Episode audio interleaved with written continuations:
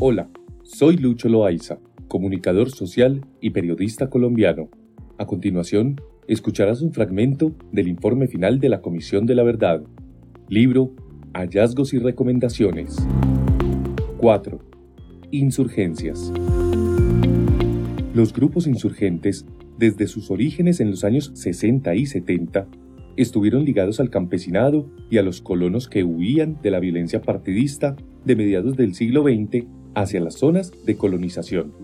Luego, en los años 80, en el contexto de su enfrentamiento con el Estado y su persistencia en la lucha contra un régimen político al que calificaron de excluyente, se expandieron territorialmente a regiones donde el Estado no había resuelto las demandas y conflictos por la tenencia de la tierra.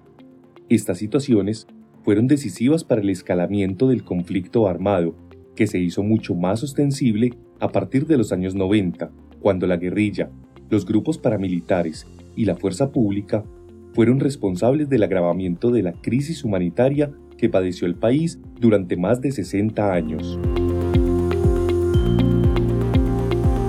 Algunas guerrillas se desmovilizaron alrededor de la aprobación de la Constitución de 1991, como el Ejército Popular de Liberación EPL, el Movimiento 19 de Abril M19 y el Movimiento Armado Quintín Lame, entre otras. Mientras las Fuerzas Armadas Revolucionarias de Colombia, Ejército del Pueblo, FARC-EP y el Ejército de Liberación Nacional ELN permanecieron en el alzamiento armado y son responsables de mantener a toda costa la organización político-militar como un objetivo prioritario. En su insistencia en la lucha armada, como medio para lograr sus fines políticos, ejecutaron graves infracciones al derecho internacional humanitario y su presencia y actuación tuvieron implicaciones negativas en el desarrollo de importantes regiones del país.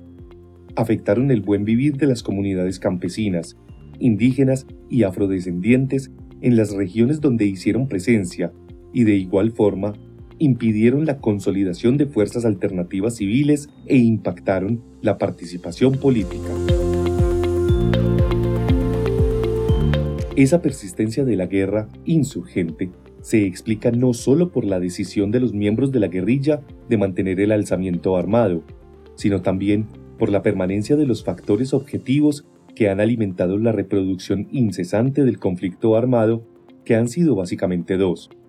Por un lado, el modelo económico imperante, que ha favorecido los intereses económicos de las élites y desprotegido a los sectores más vulnerables, como los campesinos, las comunidades étnicas y los pobladores urbanos sometidos a altos niveles de pobreza, informalidad económica y carencia de bienes públicos, y por el otro, la ausencia de una consolidación de una democracia con mayor participación y representación política de importantes sectores de la población, más allá de la clase política tradicional.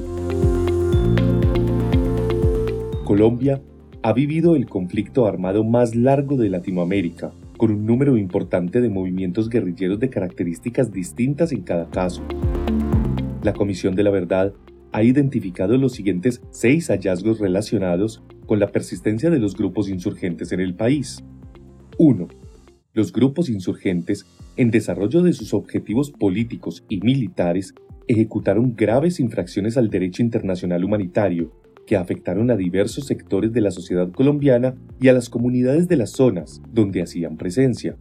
Dichas afectaciones se hicieron cada vez más agudas en el marco de la prolongación de la confrontación.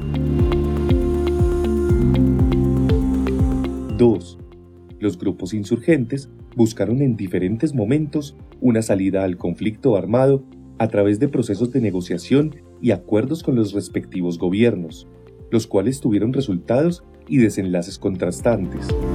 Desde el exitoso proceso de acuerdos con el M-19, el EPL y otras agrupaciones guerrilleras en el contexto del proceso de la Asamblea Nacional Constituyente de 1991, pasando por los frustrados diálogos y acuerdos logrados en el gobierno de Belisario Betancourt a mediados de los 80, hasta las infructuosas negociaciones con el ELN y las FARC-EP durante el gobierno de Andrés Pastrana Arango 1998-2002, que no lograron sentar las bases de una paz estable y duradera, y por el contrario, tras ellos, aumentó la confrontación armada y se mantuvieron los factores de persistencia que explican la larga duración del conflicto armado, hasta el acuerdo de paz con las FARC-EP, un hito nuevo y determinante en un escenario de transición política y construcción de la paz que debe ampliarse.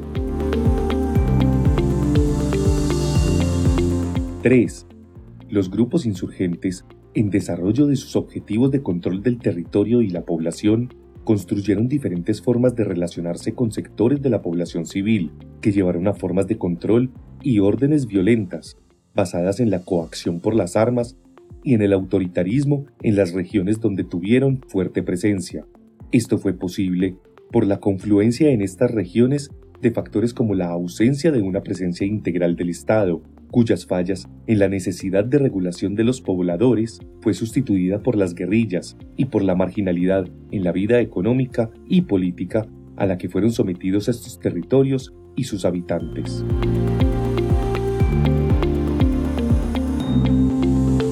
¡4!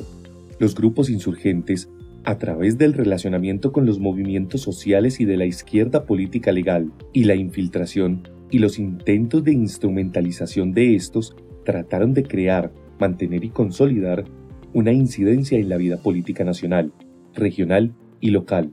Todo ello generó dificultades para mantener proyectos autónomos y cerró el espacio para alternativas civiles en un contexto de agudización de la guerra y de sus secuelas posteriores. También fue utilizado para atacar expresiones políticas que trataban de abrir un espacio para la democracia y la paz, como el caso de la Unión Patriótica UP, partido al que se acusó de supuesta identidad con la guerrilla mientras se llevaba a cabo su exterminio.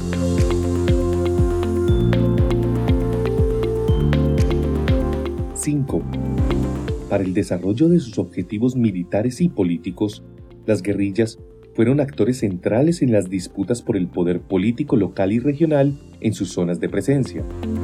En algunos momentos impusieron su poder armado y en otros atacaron directamente a representantes políticos, afectando por ende la precaria democracia colombiana.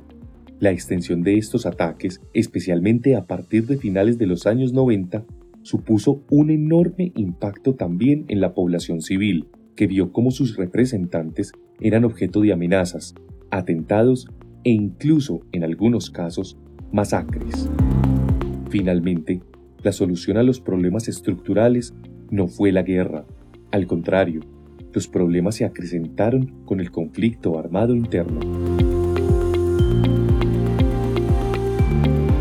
Si deseas apoyarnos económicamente para continuar con la producción de estos contenidos, puedes hacerlo ingresando al enlace que se encuentra en la descripción, donde encontrarás además otras lecturas para que tú también hagas parte de la construcción de la paz total en nuestro país. Muchas gracias por escuchar. Hasta pronto.